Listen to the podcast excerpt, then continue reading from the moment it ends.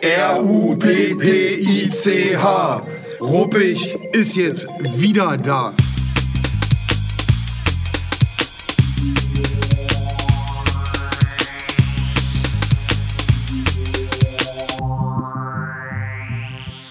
Hi, ich bin René und sitze in der JVA Vulko wegen Widerstand gegen Vollstreckungsbeamte.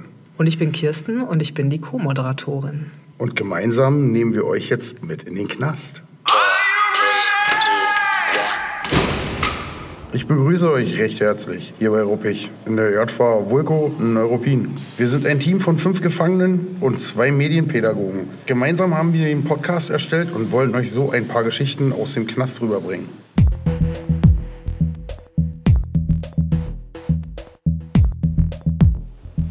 Das hier ist jetzt die zweite Episode, die Ruppig produziert hat. Und für alle die, die Episode 1 verpasst haben, sei gesagt, der Name Ruppig ist ein kleines Wortspiel und setzt sich zusammen aus Rupp für Neuropin Vulko, also die JVA, und ich. Und damit ist jeder Einzelne gemeint, der an dieser Gruppe teilnimmt.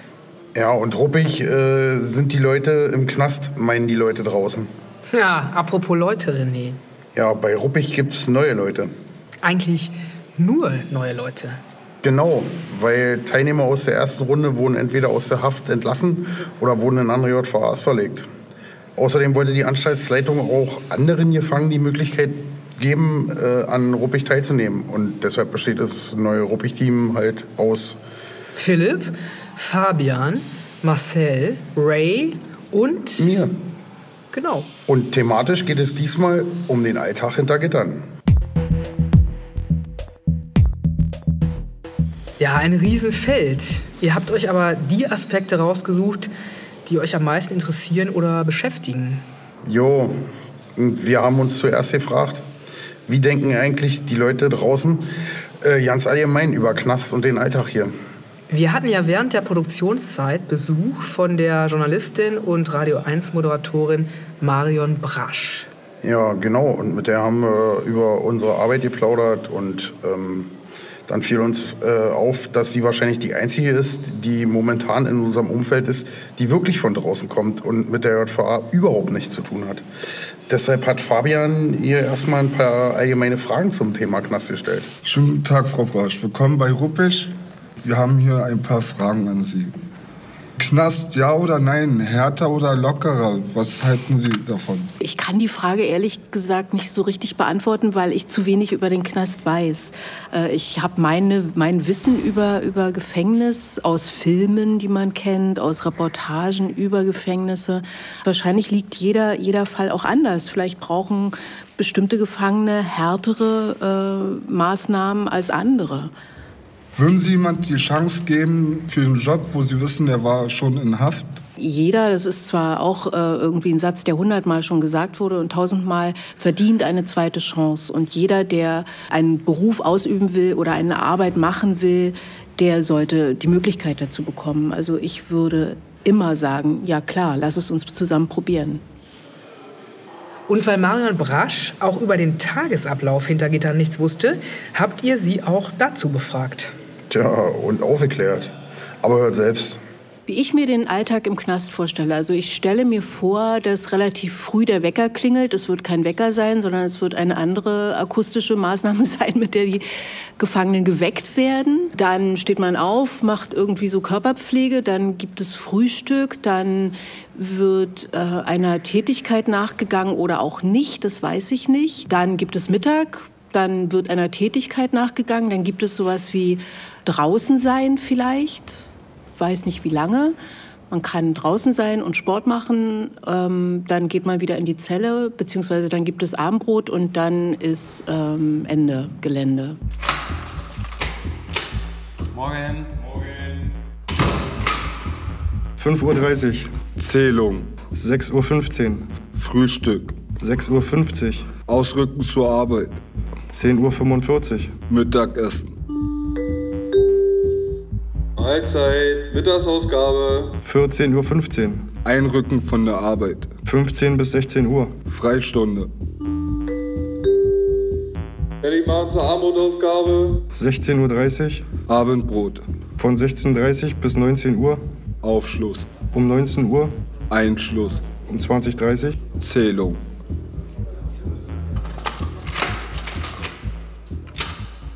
Boah, das klingt alles verdammt monoton.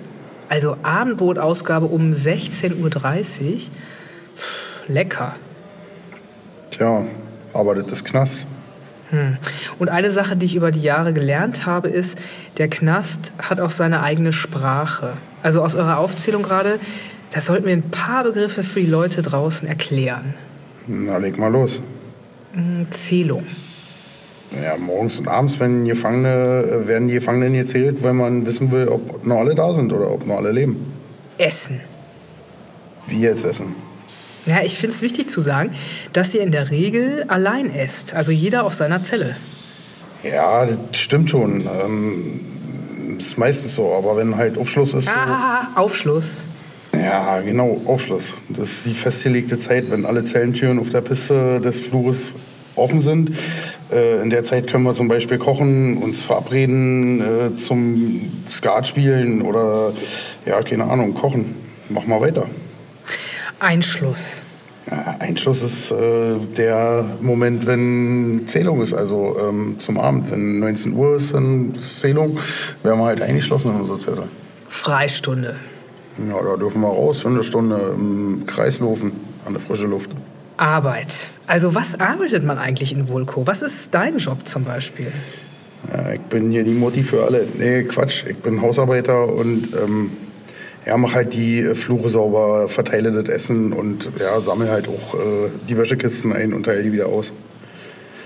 Ich habe ja vorhin gesagt, das klingt alles verdammt monoton. Aber andererseits, ich meine, draußen kann Alltag auch monoton sein. Und wenn ich es positiver formuliere, so ein Alltag gibt ja auch Struktur.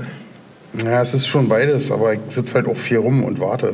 Und äh, das bringt uns zu unserem nächsten Themenblock.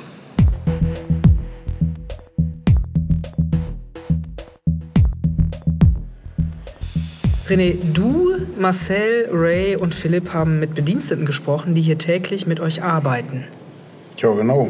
Weil das ist auch ein großer Teil unseres Alltags im Knast. Gefangene und Bedienstete, die Kommunikation untereinander oder auch die Misskommunikation. Hm, Und zuerst habt ihr mit Frau Heise-Werner und Frau Hofmann gesprochen. Ähm, Frau Heise-Werner, haben Sie denn den Eindruck, äh, dass hier Häftlinge ungleichberechtigt behandelt werden? Also ich kann jetzt nur aus meiner Sicht sprechen, weil ich würde das nicht als Bevorzugung nennen. Es hat jeder Entscheider vielleicht eine andere Sicht auf die Dinge. Aus meiner Sicht, so handhabe ich das persönlich immer, ist äh, für mich jeder Gefangene gleich. Und natürlich muss man immer die Einzelfälle gesondert betrachten, weil jeder ist in seiner Persönlichkeit anders. Jeder hat eine andere Vita, also einen anderen Lebenslauf. Da muss man eben halt auch gucken, jeder hat andere Gründe, warum er hier ist. Für mich ist eigentlich immer wichtig, nach dem Gesetz zu handeln oder zu entscheiden und auch wie der Gefangene, sag ich mal, sich äußert zu seinem Vergehen oder wie auch immer. Und das ist natürlich auch immer zu gucken, ist es das erste Mal, ist es wiederholt vorgekommen, dass er gegen irgendwelche Regeln verstößt. Dann kann man natürlich auch unterschiedlich entscheiden. Findet in Ihrer Meinung nach hier äh, eine Resozialisierung statt? Und wenn ja, ähm, in was für einer Form? Resozialisierung heißt, den Gefangenen fit zu machen fürs Leben nach der Haft, ihm die bestmöglichen Voraussetzungen mitzugeben. Aber wir haben nicht immer die besten Bedingungen. Aber ich finde es schon gut, dass das neue Gesetz uns da auch mehr Möglichkeiten hinsichtlich von Lockerungsentscheidungen gibt. Aber Resozialisierung hängt ja nicht immer nur von den Bedingungen der Anstalt ab, sondern von jedem einzelnen Gefangenen. Und meine Erfahrung hat mir gezeigt, dass oftmals auch Gefangene denken, man will ihnen was Böses oder die sehen uns als Feinde und eigentlich will man die bloß unterstützen und auf ihre möglichen Probleme oder, oder was sie nicht so gut umsetzen konnten bisher hinweisen. Warum gibt es hier im Vollzug keine direkte Kommunikation von Seiten des Sozialdienstes, Stationsleitung zum Gefangenen? Ich finde, wir werden immer irgendwie auf die äh, lange Bank geschoben und ähm, ja, mit Ausreden vertröstet. Wo ist da der Sinn? Wo ist da der Sinn? Ja, naja, wir haben hier halt verschiedene Instanzen. Nehmen wir mal als Beispiel, der Sozialdienst hat ja nicht nur Sie, sondern der hat ja auch noch mehrere Gefangene ähm, und kann nicht bei jedem immer sofort Rede und Antwort stehen. Dann müssen sich zum Beispiel, wenn wir beim Sozialdienst bleiben, auch der Sozialdienst noch mit dem psychologischen Dienst beraten, dann vielleicht noch mit der Abteilungsleitung. Mhm. Die Wege sind manchmal lang und die Mühlen mahlen auch langsam. Warum manche Sachen so lange brauchen, kann ich Ihnen auch nicht beantworten. Bin ich selber auch nicht mit einverstanden. Denken Sie, dass es äh, hier in der Anstalt äh, Resozialisierung gibt oder stattfindet? Zu wenig, aber ja. Aber viele Gefangene müssen hier überhaupt erstmal sozialisiert werden. Und sei es das Wort Bitte, Danke, warten Sie mal kurz. Geduld ist hier ein Fremdwort und ähm, da wird das schon schwer. Also man muss hier schon ganz klein anfangen. Das Thema Resozialisierung, da kommen wir nochmal drauf zurück. Das ist euch wichtig. Ja, aber zur Auflockerung gibt es jetzt erstmal unsere neue Rubrik Top 5. Top 5, was gut läuft im Knast. Fußball. Volleyball. Wenige Beamte mit Herz. Tischtennis. Die Besuchsdurchführung. Top 5, was schlecht läuft im Knast. Verkürzter Tagesablaufplan. Absprachen unter Beamte. Regelpiraten. Unsere Fernseh- und Telefonanlage. Resozialisierung. Ich habe schon wieder Nachfragen. Na, schieß los. Verkürzter Tagesablaufplan. Das ist ein Standard wie früher Einschluss. Und Regelpiraten? Na, naja, Regelpiraten. Äh, muss ich schmunzeln. Nee, das sind halt ähm, für mich Leute, die wirklich äh, streng nach Vorschrift arbeiten. Am Schluss von Top 5 hat Ray Resozialisierung genannt. Das finde ich ein echt spannendes Thema. Also bereitet der Knast einen auf draußen vor oder nicht? Anders gefragt, wie kann man draußen straffrei leben, wenn man drinnen nicht gelernt hat, wie das geht? Ja, Frau Heise-Werner und Frau Hofmann haben das Thema ja schon angesprochen. Wir haben natürlich äh, noch Herrn Lebhardt und Herrn Niedebock dazu befragt. Denken Sie, dass in der JVA eine Resozialisierung stattfindet? Resozialisierung insofern, manche Leute, sag mal, die als Gefangene sitzen, die haben noch nie einen geregelten Tagesablauf gehabt. Da werden sie auf jeden Fall erstmal unterstützt. Ja, das schon. Ähm, ich finde, es könnte mehr passieren, auf jeden Fall. Das denke ich mal, ist irgendwo auch ein bisschen auf den Personalschlüssel, den wir haben, zurückzuführen. Finde ich ein bisschen bedauerlich. Sag mal, dass man da nicht noch intensiver in die Sachen trainiert. Wie sind Ihrer Meinung nach die Rückfallquoten? Na, ich bin seit drei Jahren hier, also den einen oder anderen trifft man sicherlich wieder. Aber ich sag mal, was wird das sein, 20, 30 Prozent mit Sicherheit. Die zurückkommen. Die zurückkommen. Ist natürlich immer ein bisschen schwierig, weil hier drinnen laufen sie dann irgendwann, was auch schön ist. Aber draußen ist ja logisch, die haben hier gewohnt das Umfeld. Man kommt ja einfacher und schneller an Sachen ran und dann kommen ja wieder die gleichen Probleme wie damals waren. Ich brauche hier jetzt für, bop, bop, bop. Dann wird hier mal was geknackt, da mal ein Ding gedreht und schon ist man wieder hier. Richtig. Und die anderen, sag mal, von den 20 Prozent oder 30 Prozent, die wir nicht wiedersehen, die wandern wir eventuell dann auch in eine andere staatliche Einrichtung sozusagen. Wenn Sie könnten, wie Sie wollten, was würden Sie ändern? Hier in der Anstalt.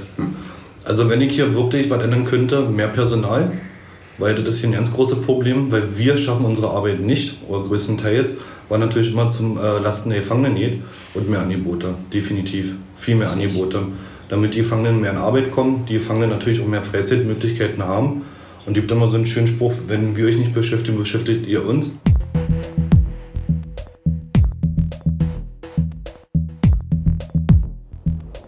Ich habe den Eindruck, eure Interviewpartner und eure Interviewpartnerinnen würden gerne einiges in eurem Alltag verändern, um euch bei der Resozialisierung zu unterstützen.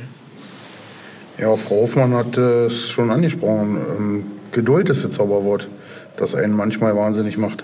Manchmal klappt Resozialisierung aber auch aus dem Knast heraus, so wie bei Fabian. Ja, also ich saß 2013 in der JVA Friezen und ich hatte noch etliche Verfahren offen. Daraufhin hatten wir einen Deal mit der Staatsanwaltschaft gemacht, dass ich äh, versuche, eine Ausbildung zu finden aus dem Gefängnis. Woraufhin ich dann auch angefangen habe, Bewerbungen zu schreiben. Herr Guest hieß der, das war mein Meister.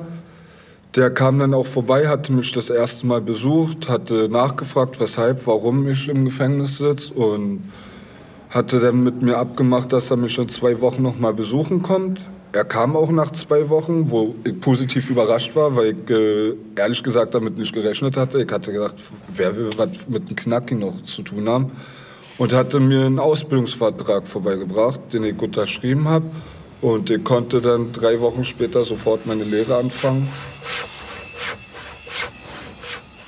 Und was hat das mit dir gemacht, Fabian?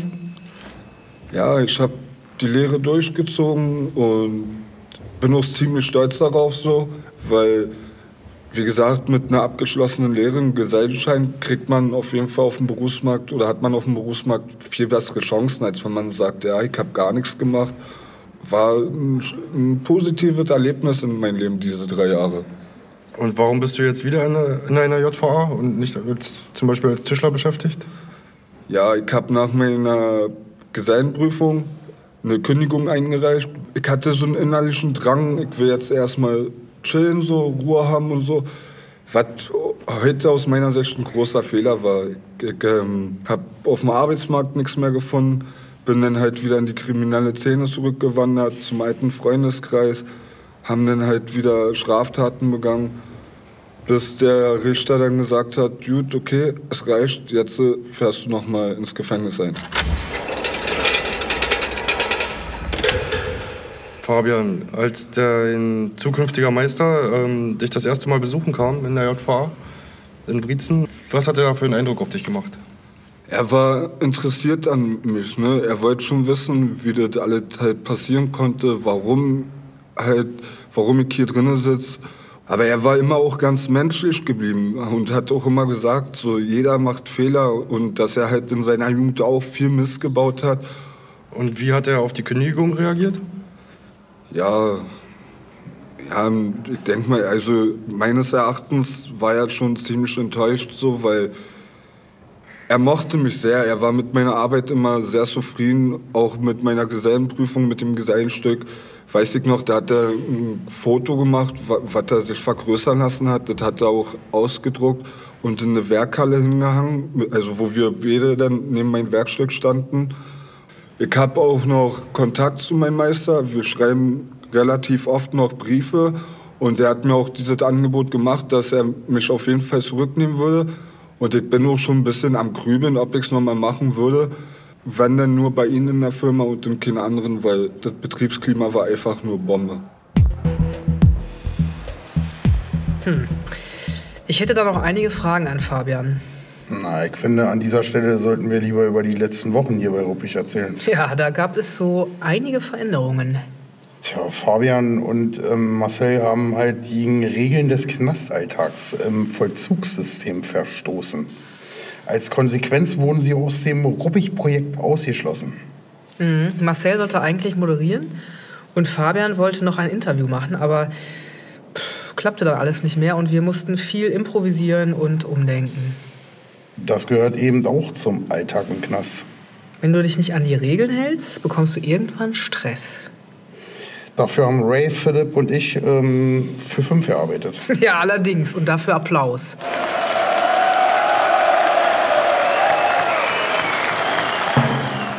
Top 5 schlechtes Knastessen. Sülzwurst. Spinat mit Eier. Eierragout. Senfeier. Erbseneintopf. Top 5 leckeres Knastessen. Fischfilet. Halbes Hähnchen. Nudeln in Käse-Sahnesoße. Nudeln mit Bolognese und Käse überbacken. Blutwurst. Über einen großen, manchmal sehr schmerzhaften Teil unseres Alltags hier drinnen haben wir noch gar nicht gesprochen. Unsere Kinder und Familien. Hm. In der ersten Episode von Ruppig hatte Martin davon berichtet, dass er seinen Kindern erzählt, Papa ist im Krankenhaus. Die wussten also nicht, dass er im Knast ist und er hat die auch nicht gesehen. Ray und du, ihr habt euch für einen anderen Umgang mit euren Kindern entschieden. Ja, ich erzähle meinen Kindern eigentlich nicht viel hier aus dem Knast, außer die wissen, dass ich böse war und deshalb hier bin und dass sie eigentlich immer lieb sein sollen draußen bei ihrer Mama. Ja, man möchte ja den Umgang haben mit den Kindern trotzdem, auch wenn man hier drin ist, weil man will ja auch wissen, wie die jetzt weiter, oh, wie soll man das erklären, äh, sich entwickeln. Sich weiterentwickeln. Deshalb möchte man den Kontakt ja haben. Also meine Freundin war erst dagegen, aber dann war sie doch dafür. Und da war ich ganz froh drum, dass sie auch damit eingestimmt hat. Also ich habe die Auffassung, dass meine Tochter mit dieser Subkultur überhaupt ja nichts äh, zu tun haben sollte. Eigentlich, wie gesagt, will ich sie ja nicht hier haben, aber äh, würde ich gar nicht aushalten, die Haftzeit über. Sie nicht zu sehen. Ja, am Anfang, wenn sie mich besuchen kommen, ist es immer sehr zurückhaltend und nach einer Zeit werden sie dann warm und fangen an, dann, also so wie Kinder dann sind, so laut zu sein, rumzuspielen, rumzuhüpfen. Papa hier, Papa da, Papa mach mal das, Papa mach mal jenes. Also meine Tochter springt mich sofort an, wenn sie mich sieht, äh, wenn ich in den Besucherraum komme. Also ich setze mir sofort auf den Fußboden und äh, baue mit ihr Bogen oder äh, fange mit ihr an zu malen oder sonst irgendwas. Ja, das finde ich an meiner Tochter cool. Die ist sehr äh, wissbegierig. Ja, ich finde cool, wenn meine Kinder gute Nacht sagen. Die sagen nicht gute Nacht, sondern gute Nacht. Ich vermisse an meinen Kindern, dass die frühs, wenn ich im Bett liege, im Bett liege, dass die zu mir ins Bett kommen und da am Bett stehen und sagen, Decke hoch. Na, ich vermisse meine Tochter generell zu sehen.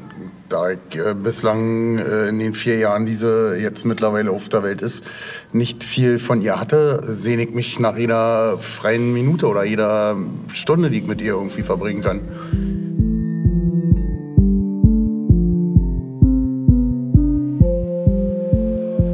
Jetzt geht's um eure Familien. Die sind so unterschiedlich wie ihr und haben alle ihren Platz in eurem Knastalltag.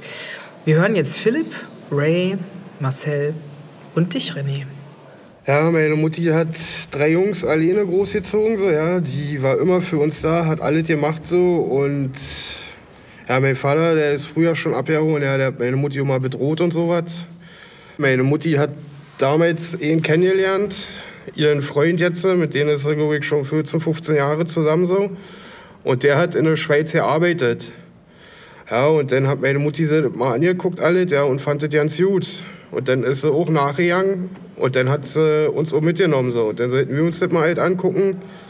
Ja, dann habe ich auch angefangen zu arbeiten als Sicherheitsmonteur im Bahnbereich.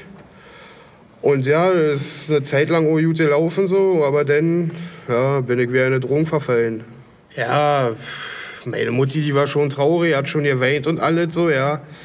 Und wo sie mir hier das erste Mal besuchen war, ja, das war schon eine scheiß Situation so für mich, ja, wo Seno wieder abgehauen ist und so. Also da waren schon ein paar Tränen da, ja. Aber die hat so gesagt, ja, das schaffen wir schon alles. Ich werde jetzt auch unterstützen weiterhin. Und ja, bis jetzt läuft's gut.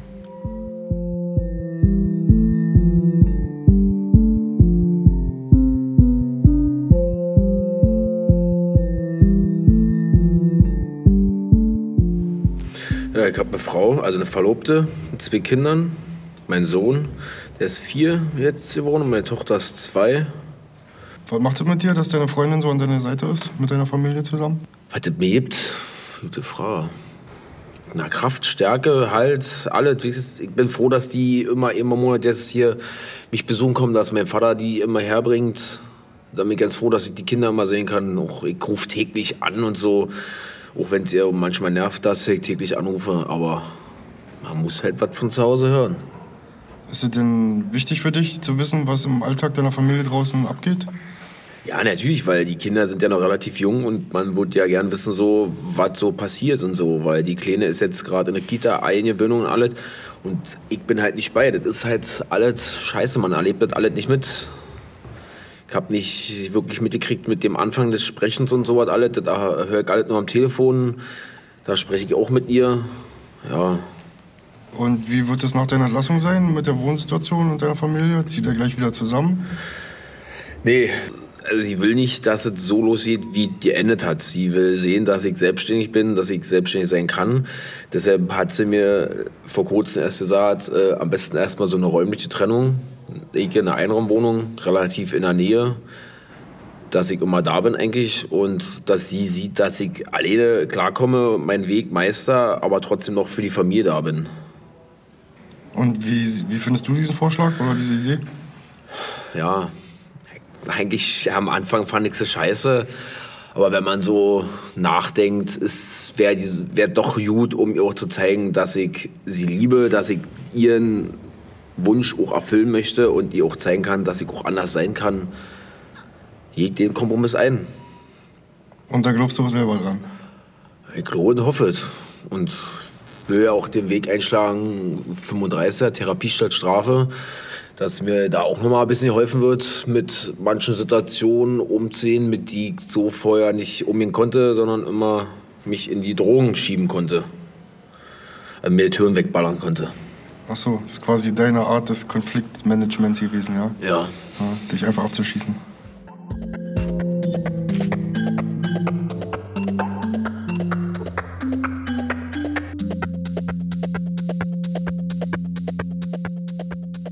Ich habe auch eine Freundin und eine Verlobte mit zwei Kindern. Und, und das dritte im Anmarsch? Und das dritte im Anmarsch, ja. Ganz besonders beeindruckt bin ich von meiner Freundin, dass sie äh, halt äh, wirklich versucht, äh, jeden Samstag im Monat äh, mich besuchen zu kommen, obwohl ich weiß, was das für sie für eine logistische Meisterleistung ist. Meine Freundin wohnt ja nur in Schwedt, wenn sie mit der Bahn herkommt, ist sie dann äh, pro Strecke vier Stunden unterwegs, dann zwei Stunden Besuch und wieder vier Stunden zurück. Das ist quasi ein kompletter Tagesausflug für sie. Und das als hochschwangere Frau ist das äh, schon echt eine super Leistung von ihr, finde ich schon. Denn auch mit und dann zwei, zwei Kindern. Zwei, zwei Kindern bei dann halt, ja. Daran erkenne ich schon, dass, äh, dass ich ihr eine ganze Menge bedeuten muss, damit sie überhaupt den Stress für sich aufnimmt.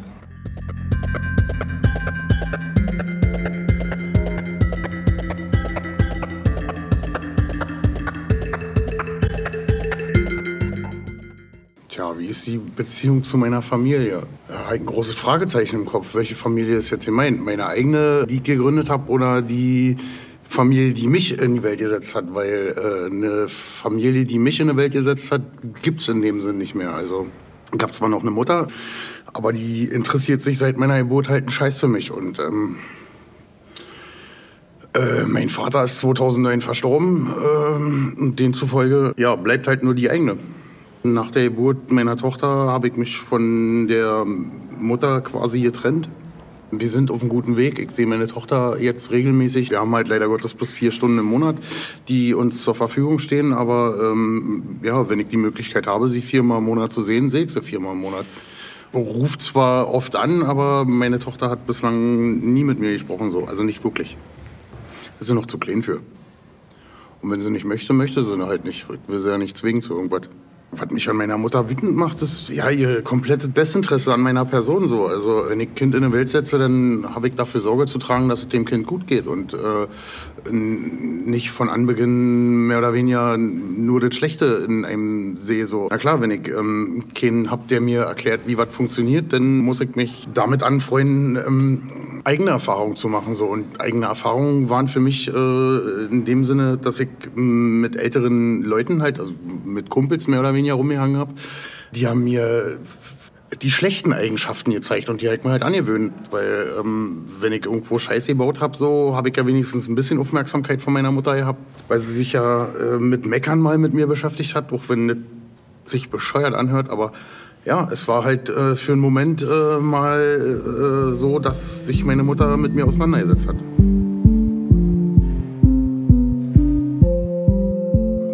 Was habe ich an meinem Papa geschätzt?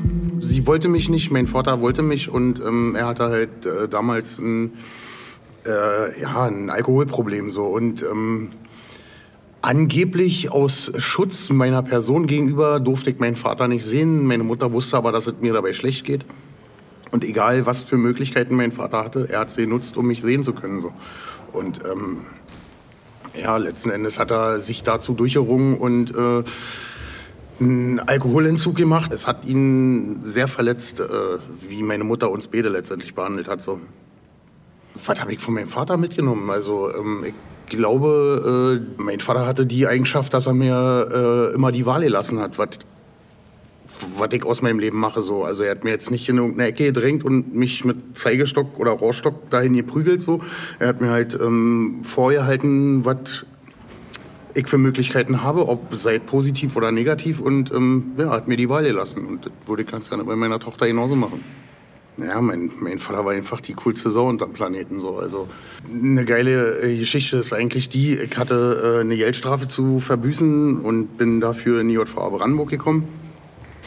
Ja, wir haben um 20 Uhr auf dem Abend telefoniert miteinander und äh, ja, um 8 Uhr sollte er mich halt auslösen kommen in Brandenburg. Und ähm, er hat mich um 8 ausgelöst und wir sind zum Auto gelaufen und äh, ja, mir kam das komisch vor, weil die ganzen Scheiben alle beschlagen waren und äh, ich sag, was ist hier los so? Dann habe ich beim Einsteigen ins Auto gesehen, dass halt eine Decke auf dem Beifahrersitz liegt. Ja, und ähm, ob man glaubt oder nicht, aber erst den gleichen Abend, kurz nachdem wir telefoniert hatten, ist er in sein Auto geklettert, hat äh, den Weg nach Brandenburg gesucht und äh, ist mich abholen gekommen. Er hat quasi über Nacht im Auto draußen vor der Anstalt gesessen, nur um ähm, morgens um acht nicht zu verpassen, mich abzuholen. Und war die coolste Aktion von ihm.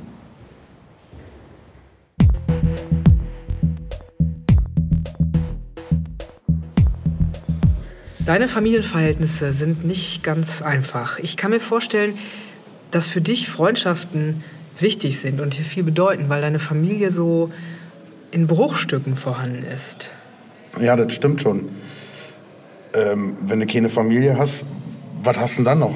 Freunde. Was uns auch zu unserem letzten Thema bringt. Viele sagen ja, äh, Freundschaft im Knast gibt's nicht. Oder? Eine Freundschaft im Knast hält nur so lange, bis einer raus ist und dann ist Schluss. Aber du und Ray und auch Marcel, ihr habt das anders erlebt. Ja, also mein bester Freund, Schmidti, den habe ich halt kennengelernt. Der lag halt eine Zelle neben mir in Brietzen. Also ich bin halt eine Zelle neben ihn gezogen. Und wir haben halt die gleichen Interessen gehabt, so wie zum Beispiel Tischtennis spielen. Und dadurch sind wir uns halt näher gekommen und haben festgestellt, dass wir uns gut verstehen und auf einer Wellenlänge liegen. So lernt man, sich, lernt man sich dann halt besser kennen, hm, erzählt aus seinem Leben. Somit sind wir dann auch gute Freunde geworden, weil wir dann halt festgestellt haben, ja, wir haben einen guten Draht zueinander und der eine versteht den anderen recht gut. Ja, er hat ähm, zu mir gesagt, dass ich zum Beispiel auch an die Zukunft denken sollte, meine Entscheidung halt auch langfristig treffen sollte und nicht nur an den kurzfristigen Erfolg zu denken, sondern halt auch um auf lange Sicht nicht mehr ins Gefängnis gehen zu müssen. Das hat bei ihm ziemlich gut funktioniert und bei mir halt noch nicht so richtig gut. Deswegen bin ich ja wieder in Haft und er nicht. Freundschaft im Knast, dazu kann ich nur eins sagen. Ich habe schon viele Jahre in der Haft gesessen. Und die einzige Freundschaft, die eigentlich geblieben ist, die ist mit René. Den habe ich 2010 kennengelernt und seitdem eigentlich, das ist eigentlich so die einzige Freundschaft, die geblieben ist. Die anderen sind immer auseinandergegangen, weil man im Endeffekt sich nie miteinander verstanden hat. Und ich und René eigentlich wir verstehen uns fast wie Arsch auf Eimer. Schönes Kompliment. Ja, Ray und ich, wir vertrauen uns eben auch persönliche Dinge an. Das macht für mich eine Freundschaft aus. Hm. Und eine Sache, die für mich auch zum Thema Freundschaft gehört, ist Körperlichkeit. Also jemanden in den Arm nehmen, jemanden drücken. Ich finde, das hat auch was mit menschlicher Wärme zu tun. Wie ist das hier unter Männern? Ich meine, Wärme, Verletzlichkeit, schadet das dem Image hier drin? Wie ob ich jetzt ihn umarmen würde oder was? Ja, also so weit würde ich jetzt nicht gehen, ja. Also, nee, ich nicht. Ich umarme mir dann selber. Naja, ich, ich brauche das für mich selber jetzt so nicht. Ja? Also schon Zärtlichkeit und Nähe auch, aber das muss dann halt von meiner äh, Partnerin ausgehen und kommen. Und jetzt nicht, äh, brauche ich jetzt keinen Mann zu oder kein, ja, keine männliche Person zu, um mir da halt meine Nähe zu holen, die mir jetzt hier fehlt, zum Beispiel im Gefängnis. Halt kommt immer auf der Situation drauf an, mit wem und mit wem nicht. Denke ich mal jetzt so. Wenn jetzt René da irgendwie auch anfangen würde zu heulen, der mögen auch in die Arme nehmen. Also wäre, glaube ich, aber wir kennen uns schon ewig. Da ist, glaube ich, wenn man die gewisse Zeit, wie, wie man sich kennt halt. Und wenn dann, wenn man sich nicht so kennen sollte, vielleicht mal so auf der Schulter, ja, wird schon wieder alles gut und so, wisst ihr.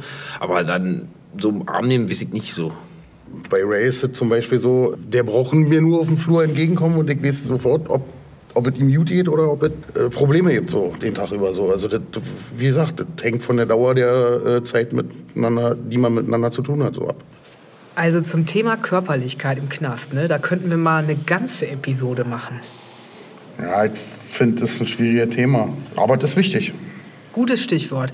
Wichtig ist uns auch ein Dankeschön. Und zwar an alle Interviewpartner und Interviewpartnerinnen dieser Episode. Außerdem an alle Mitarbeiter und Mitarbeiterinnen der JVA Vulko. die uns während der Produktionszeit betreut haben. Und natürlich auch ein dickes Danke an die Anstaltsleitung, weil sie Projekt Ruppig erst möglich gemacht haben. Ansonsten bedanken wir uns bei Chris Walter, unserem Sounddesigner, für den guten Ton. Und wir danken natürlich auch euch da draußen fürs Zuhören. Wir freuen uns, wenn ihr Ruppig auf den allseits bekannten Plattformen liked und ganz oldschool, wenn ihr euren Freundinnen und Bekannten von Ruppig erzählt. Ja, oder äh, Ruppig schreibt, und zwar per Post an die JVA Neuropin Vulko, Ausbau 8 in 16835 Neuropin. Ansonsten, Es war uns ein Fest. jo, und tschüss. R-U-P-P-I-C-H. Ruppig ist jetzt wieder da. Ist gut jetzt. Mehr Infos findest du unter www.ruppig.net. Net natürlich nur mit einem T. Du findest uns auch auf allen anderen bekannten Plattformen.